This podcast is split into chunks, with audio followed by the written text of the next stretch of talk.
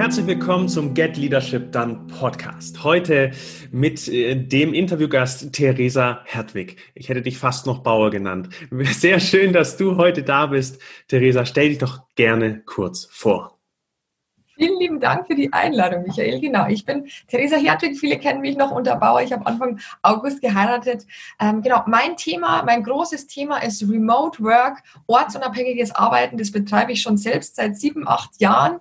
Ähm, habe das Ganze dann als Führungskraft initiiert und eingeführt in meinem Unternehmen. Und seit zweieinhalb Jahren bin ich selbstständig damit und berate Unternehmen bei genau dem Schritt, was passiert, wenn wir quasi vorher eine Präsenzkultur hatten und dann in eine Homeoffice oder Remote Work Kultur übergehen.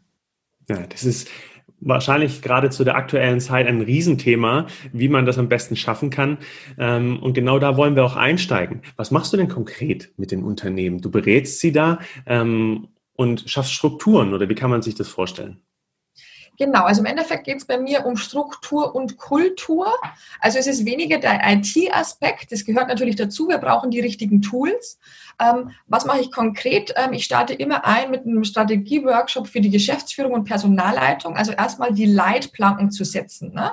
Also viele Unternehmen denken, ja, das hat gut geklappt, wir wollen das jetzt langfristig machen und ähm, in diesem ersten Workshop schauen wir nochmal, wo ist überhaupt der Status quo des Unternehmens? Wo müssen noch Hausaufgaben gemacht werden? Welche Grundvoraussetzungen braucht es? Und welche Flexibilität möchte das Unternehmen den Mitarbeitern gewährleisten? Das ist so der erste Punkt. Und dann gehe ich über und arbeite wirklich mit und in den Teams, ähm, in sogenannten, bei mir heißt es Team-Codex-Workshops. Ich arbeite mit der jeweiligen Führungskraft und dem Team daran, dass die gemeinsam einen Kodex aufsetzen, also Spielregeln, informelle und formelle Spielregeln für eine gute Zusammenarbeit, ähm, für eine gute mobile Zusammenarbeit, weil das der Hauptaspekt ist ähm, tatsächlich wirklich gleiche Erwartungen ähm, und ähm, ja, gleiche, eine gleiche Erwartungsbasis zu schaffen. Mhm.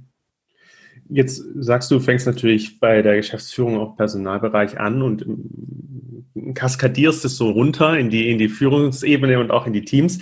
Was ja. brauche ich denn als Unternehmen so für Voraussetzungen, damit es auch gut funktioniert? Also wir haben ja selber jetzt in der aktuellen Zeit gemerkt, dass es geht. Ähm, was sind denn so die Voraussetzungen, die ein Unternehmen mitbringen muss, damit ich sagen kann, hey, ja, Remote Work passt bei uns?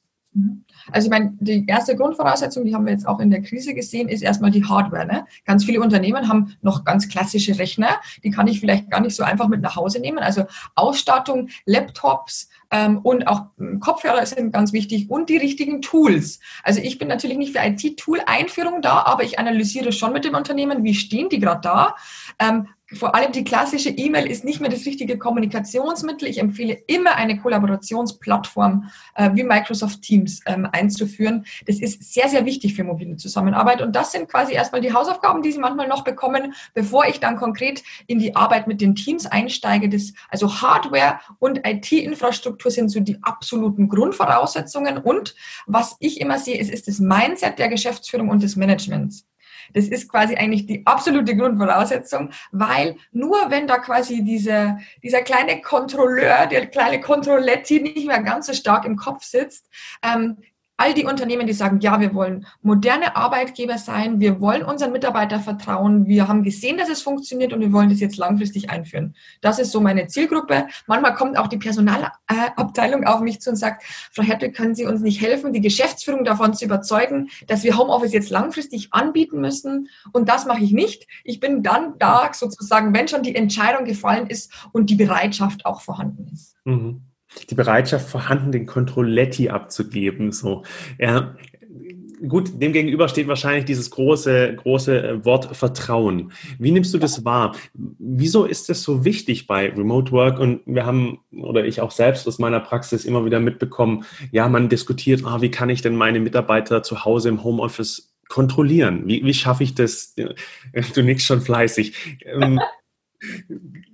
Was, was, was hängt da dazwischen oder warum ist es so schwer, diese Kontrolle abzugeben und äh, diesen ähm, Mindset-Shift zu vollziehen? Ja, also man muss dazu sagen, man kann es den Führungskräften nicht verübeln, denn wir haben in den letzten Jahrzehnten gelernt, über Anwesenheit, Zeit und Kontrolle zu führen.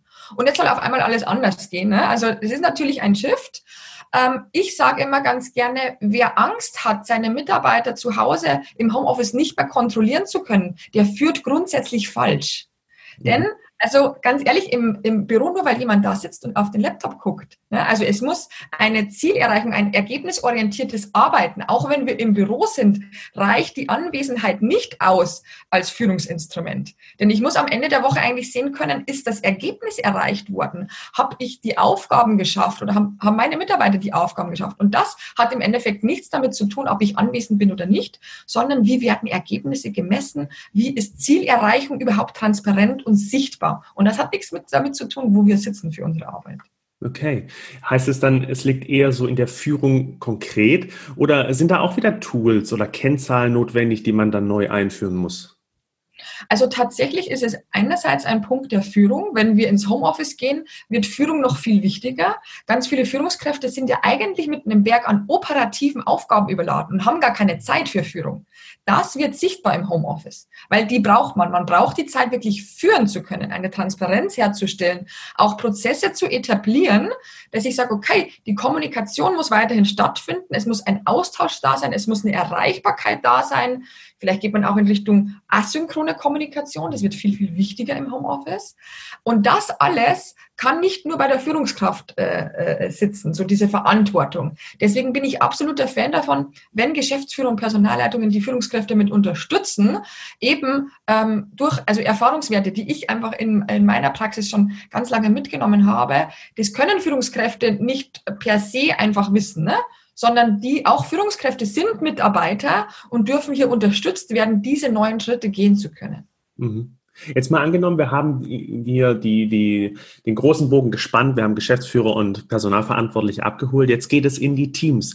Wie nimmst du das aus der Praxis wahr? Sind die Mitarbeiter, Führungskräfte eher offen dafür? Oder ist es auch so ein, oh ja, jetzt haben wir es halt gemacht aufgrund dieser, dieser, ähm, dieser Krise.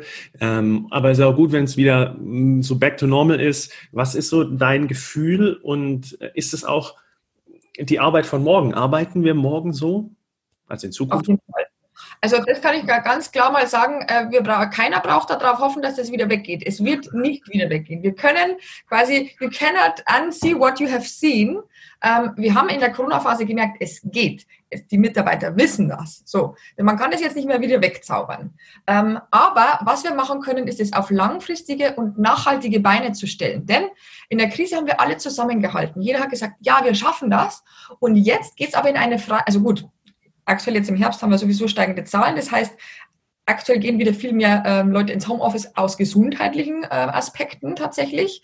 Aber auch dieses langfristige, wenn es in eine Freiwilligkeit übergeht, dann merkt man noch stärker, in jedem Unternehmen und in jedem Team gibt es Befürworter von Homeoffice und Gegner. Das ist ganz normal. Jeder von uns hat unterschiedliche Voraussetzungen auch zu Hause. Wenn ich zum Beispiel am Küchentisch arbeiten muss und ich hatte Homeschooling mit meinen Kindern, hatte ich vielleicht nicht so eine gute Erfahrung und sage, boah, ich will wieder zurück ins Büro. Ähm, und andere Mitarbeiter haben ein eigenes Arbeitszimmer, haben eben vielleicht keine Kinder zu Hause, die haben einen langen Arbeitsweg und sagen, ich will es unbedingt beibehalten. Und die, das ist die Basis, diese zwei Lager, die es in jedem Unternehmen geben wird, die quasi zusammenzuführen, einen Dialog zu schaffen ähm, und da tatsächlich dann eine gleiche Erwartungshaltung zu bilden. Und ich habe die Erfahrung in meinen Workshops, ich habe ja quasi im Endeffekt durch alle Altersstrukturen und durch viele Branchen hinweg ähm, war ich dieses Jahr tätig. Und natürlich auch schon vor Corona, aber dieses Jahr ist es ein bisschen explodiert, kann man sagen. Ähm, ich mache die Erfahrung, dass auch Homeoffice-Zweifler, ähm, die manchmal kommt nicht immer auf das Alter drauf an, aber ich hatte auch schon ähm, viele über 60 mit dabei in meinen Workshops, die danach sagen, also erst war ich skeptisch, aber ähm, das kriegt jetzt so Hand und Fuß. Wir haben jetzt quasi ein Regelwerk geschaffen, dass ich wirklich jemanden erreichen kann. Also es wird eine Sicherheit geschaffen, in dem ein Dialog ermöglicht wird. Also es bringt nichts, nur die Führungskräfte in Remote Leadership auszubilden sondern ich bin ganz, ganz stark dafür, Mitarbeiterbeteiligung äh, zu haben und auch eine Mitbestimmung, weil es liegt ganz viel Wissen bei den Mitarbeitern. Ähm, ich gehe da auch nicht rein und sage, hi, Titai, Homeoffice ist das Tollste der Welt, mhm. ähm, sondern wir schauen uns auch nochmal die Stolpersteine an. Wo kann das Ganze schiefgehen? Und dieses Wissen ist nicht bei der Geschäftsführung meistens, sondern auf der Mitarbeiterebene. Also mhm. die Mitarbeiter zu befragen, was gab es für Missverständnisse, wo hat es nicht funktioniert? Und dann daraufhin zu analysieren, welche Spielregeln brauchen wir denn, damit das nicht weiter passiert, dass wir quasi äh, die, die Stolpersteine so ein bisschen äh, minimieren. Ähm, und da ist die Offenheit dadurch, wenn man reingeht und die Mitarbeiter merken, hey, wir sind da wirklich gefragt, uns wird nicht etwas übergestülpt. Ähm, ich mache auch keine PDFs mit schönen zehn Homeoffice-Leitlinien, weil die gibt's nicht. Mhm. Jedes Unternehmen darf und muss daran selber arbeiten mit ihrem Management und mit den Teams. Und dann kann eine ganz individuelle und nachhaltige Homeoffice-Möglichkeit geschaffen werden, die sowohl die Produktivität erhält, als auch die Motivation und Verbundenheit im Team. Mhm.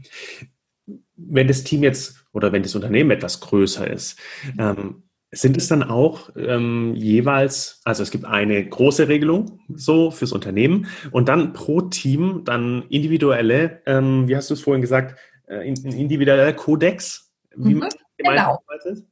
Genau, also ähm, ich bin ja, also ich bin in allen Unternehmensgrößen eigentlich unterwegs. Ich bin auch auf Konzernebene tatsächlich unterwegs ähm, und da ähm, ist es dann so, da kommt natürlich nochmal eine, in, in Anführungsstrichen, politische Ebene dazu. Also nach der Geschäftsführung, wenn die Leitplanken festgelegt werden, dann gehe ich wie in so einer Sanduhr des Managements quasi nach unten. Dann gibt es noch einen zweiten Workshop, wo die Leitplanken nochmal mit dem oberen Management besprochen werden. Weil in jeder Ebene kommen nochmal Erkenntnisse hinzu, ja, das habt ihr euch ja schön ausgedacht, aber wir müssen das noch bedenken. So, und das hole ich in jeder Ebene ein. Dann gibt es meistens ähm, irgendwann, bei großen Unternehmen ist es ja dann nicht möglich, für alle Führungskräfte Workshops zu machen. Und dann gibt es aber am Schluss auch ein Webinar, wo nochmal die Leitplanken vorgestellt werden und wo wir nochmal einholen, hey, passt das so oder habt ihr noch einen Aspekt? Also das ist wirklich einfach ein, ein Prozess, der da so durchgeht. Ähm, und dann auf der Teamebene, so, schau, jetzt habe ich im Sprechen deine Frage vergessen. Ja, ob, es, ob, es, individuell ist pro ah, Team. genau, ob es individuell ist pro Team. Genau, es gibt die groben Leitplanken für das komplette ja. Unternehmen. Da ist festgelegt zum Beispiel, wie viele Homeoffice-Tage sind überhaupt möglich. Ne? Hm. So, dann können aber die Teams festlegen, welche Wochentage sind sie gemeinsam präsent da.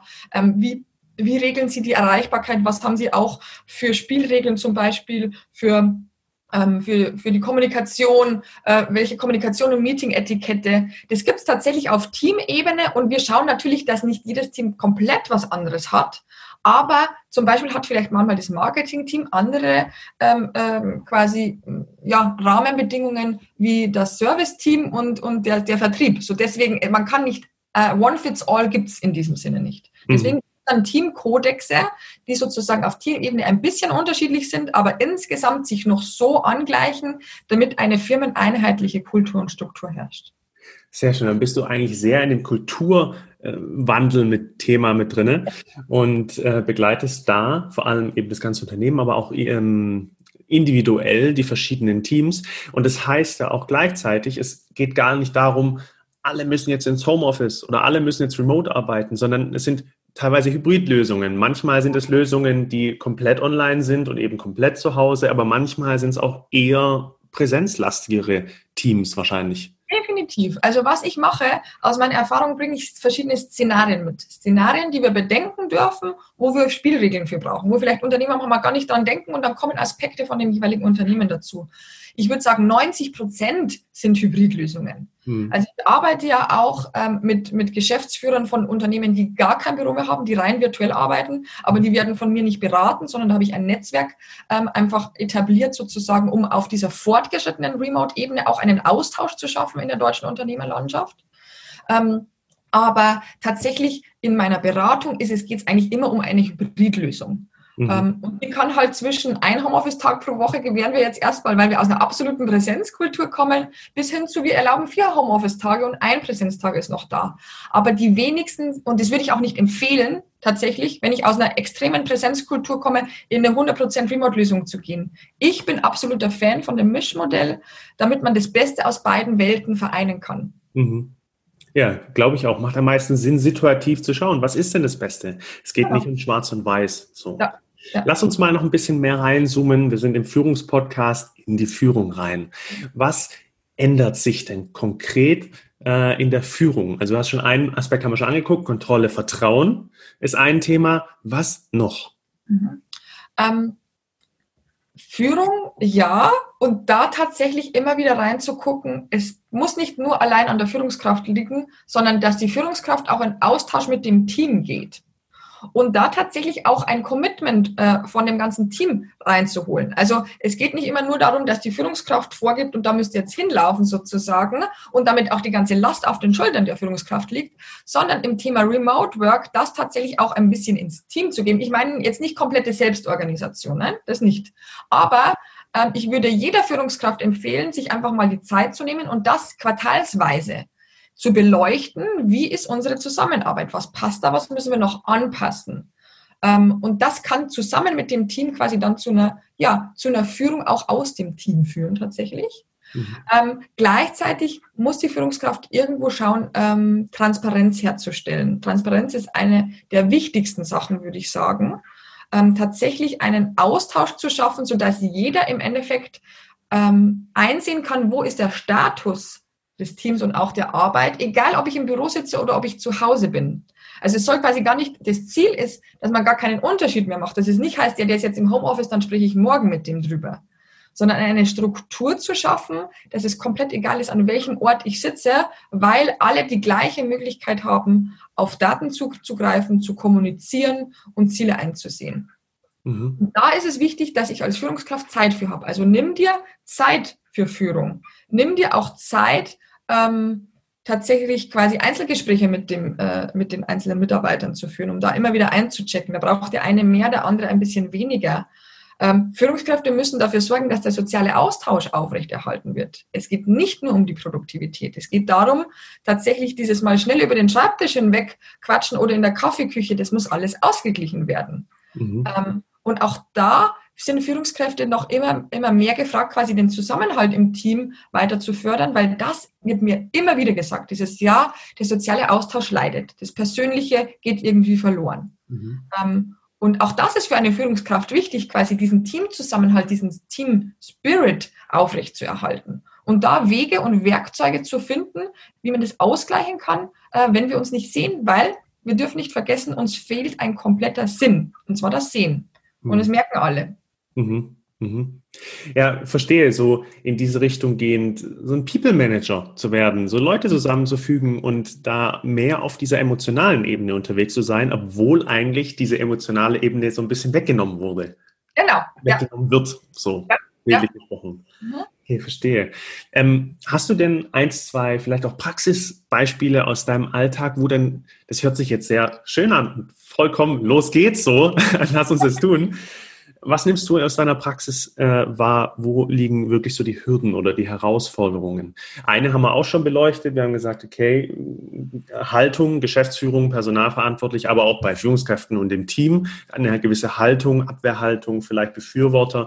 Was sind noch so typische Herausforderungen, wo du merkst, ach, da müssen wir hin, da müssen, das müssen wir bearbeiten, damit wir gucken können, dass wir da eine gute Lösung finden? Ja, ähm, was unter anderem dazugehört, ist quasi wirklich, ähm, es ist ein Unterschied, ob jemand Homeoffice nicht so toll findet oder ob man ein kompletter Gegner ist. Aus welchem Grund auch immer.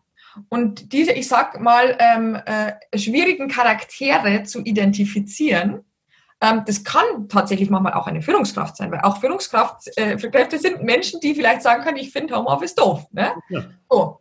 Ähm, also wirklich zu identifizieren, habe ich absolute Gegner im Team ähm, und da ist es halt manchmal wirklich so, es hängt manchmal an einzelnen Personen. Wenn jemand zum Beispiel, keine Ahnung, schon 15 Jahre im äh, Unternehmen ist und ein Meinungsbilder oder eine Meinungsbildnerin ist, ähm, und man, die können das zum Kippen bringen, weil man will sich mit denen nicht anlegen. Und selbst wenn man Homeoffice gut finden würde, wenn der das aber durchfindet, so, das sind politische Sachen, die werden oft gar nicht ausgesprochen, so, ne? die, die sind so unterschwellig mit dabei. Das heißt, es ist ganz wichtig, diese Charaktere zu identifizieren und mit denen in Dialog zu gehen ähm, weil es gibt Leute, und es sind aber die wenigsten, muss ich dazu sagen, ich habe eigentlich zu 90 Prozent positive Erfahrungen, aber manchmal ist es auch so, dass sich bestimmte Personen einfach gegen den Wandel ähm, und, und gegen den Fortschritt oder generell gegen Veränderungen wehren. Ne? Mhm. Wir sind ein Gewohnheitstier. Der Mensch ist ein Gewohnheitstier. Ich will nicht, dass sich was ändert. Ähm, und das ist manchmal ganz spannend. Das ist manchmal ein Punkt, wo man es gar nicht vermutet. Auch so die Einführung von neuen Tools. Manche halten dermaßen an dieser E-Mail fest weil das hat ja schon immer gut funktioniert und ich habe da eine schöne Ordnerstruktur und ich sehe überhaupt den Sinn gar nicht darin. Warum sollen wir da jetzt weiter? So, das ist, das ist täglich Brot sozusagen. Und da muss einerseits eine klare Entscheidung, wir gehen in diese Richtung. Und da muss ich auch dazu sagen, ein bisschen äh, äh, streng, manchmal verliert man auf diesem Weg vielleicht auch ein oder zwei oder drei Personen. Und das ist total in Ordnung. Aber man muss gucken, dass quasi so diese ganze Transformation nicht an einigen wenigen Personen scheitert. Mhm. Ähm, und das heißt nicht, dass wir sofort Leute kicken müssen, ne? sondern in den Dialog zu gehen. Aber wenn das in, im Dialog nicht zu lösen ist und man merkt, okay, eigentlich sind sehr viele im Team oder im Unternehmen gewillt, diesen Weg zu gehen, ähm, dann muss man halt auch schon überlegen, genau, an welchen Punkten muss man sich dann auch vielleicht voneinander trennen. Ähm, ja, das sind, das darf man auch ruhig äh, mit ansprechen. Das ist manchmal der Fall tatsächlich sehr, sehr, sehr, sehr, mhm. äh, sehr, sehr selten. Ähm, und oft hilft es auch einfach tatsächlich mit denen, ähm, dass die mal Dampf ablassen dürfen. Und auch das passiert in den Teamcodex-Workshops. Da manchmal sind die, die am meisten Dampf ablassen am Anfang, am Schluss, die, die sagen, oh, das war richtig toll und ja, jetzt jetzt kann es vorangehen. Mhm. Da staut sich ja auch ein bisschen was auf, natürlich, erstmal Veränderungsprozess. Und wie du das beschreibst, es geht ja letztendlich bei dieser Transformation vor allem um ein viel größeres Ziel als eben das Einzelziel eines Einzelnen oder eines Teams. Und ja, wenn wir mal ganz krass davon sprechen, du hast äh, gesagt, ja, es wird auf jeden Fall die Arbeit auch der Zukunft sein, dann müssen wir jetzt irgendwo was tun oder Unternehmen müssen da was tun. Und wenn sie eben nicht stehen bleiben aufgrund einzelner Meinungen, ja, dann ist die Frage, ob das Unternehmen nach wie vor dann dasteht überhaupt oder wie sich das weiterentwickeln wird. Also da auch diesen Punkt zu sehen. Hey, unglaublich spannende Impulse. Ähm, wie, was steht denn bei dir als nächstes an? Was ist denn dein nächstes Thema? Kann man, wo kann man dich finden? Ähm, wie, ähm, wie kriegt man noch mehr von dir und deinem Thema zu spüren? Okay, genau. Also tatsächlich bin ich am allerbesten über LinkedIn zu erreichen. Theresa Hertwig einfach bei LinkedIn suchen. Da bin ich sehr aktiv. Da gebe ich immer wieder Impulse. Da bin ich ganz stark in Austausch tatsächlich.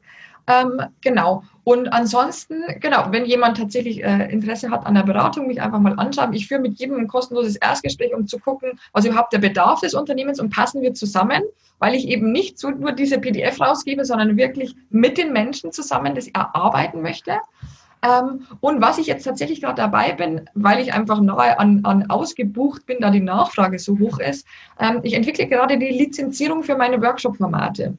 Das heißt, dass tatsächlich Unternehmen, gerade größere Unternehmen, ich, ich kann oft nicht durch äh, 250 äh, Teams laufen, ähm, da mache ich dann Pilotteams und übergebe sozusagen mein Workshop-Format. Ähm, auch mit Videosequenzen von mir, dass es trotzdem noch von mir kommt, gebe ich sozusagen weiter, dass interne Coaches ähm, das dann mit ihren Teams erarbeiten können. Weil ich kann nur alle Unternehmen dazu ermutigen, nehmt euch die Zeit euch mit dem Team zusammen in diesen Dialog zu treten und gemeinsam Spielregeln zu erarbeiten. Diese Zeit lohnt sich, auch wenn man im ersten Moment denkt, ja, wir haben so viele Teams, wenn da jetzt jeder äh, zwei halbe Tage für investieren soll. Aber das ist die best investierte Zeit, das kann ich absolut garantieren. Ähm, genau, also deshalb, egal ob mit mir oder alleine, nehmt euch die Zeit auf jeden Fall dafür.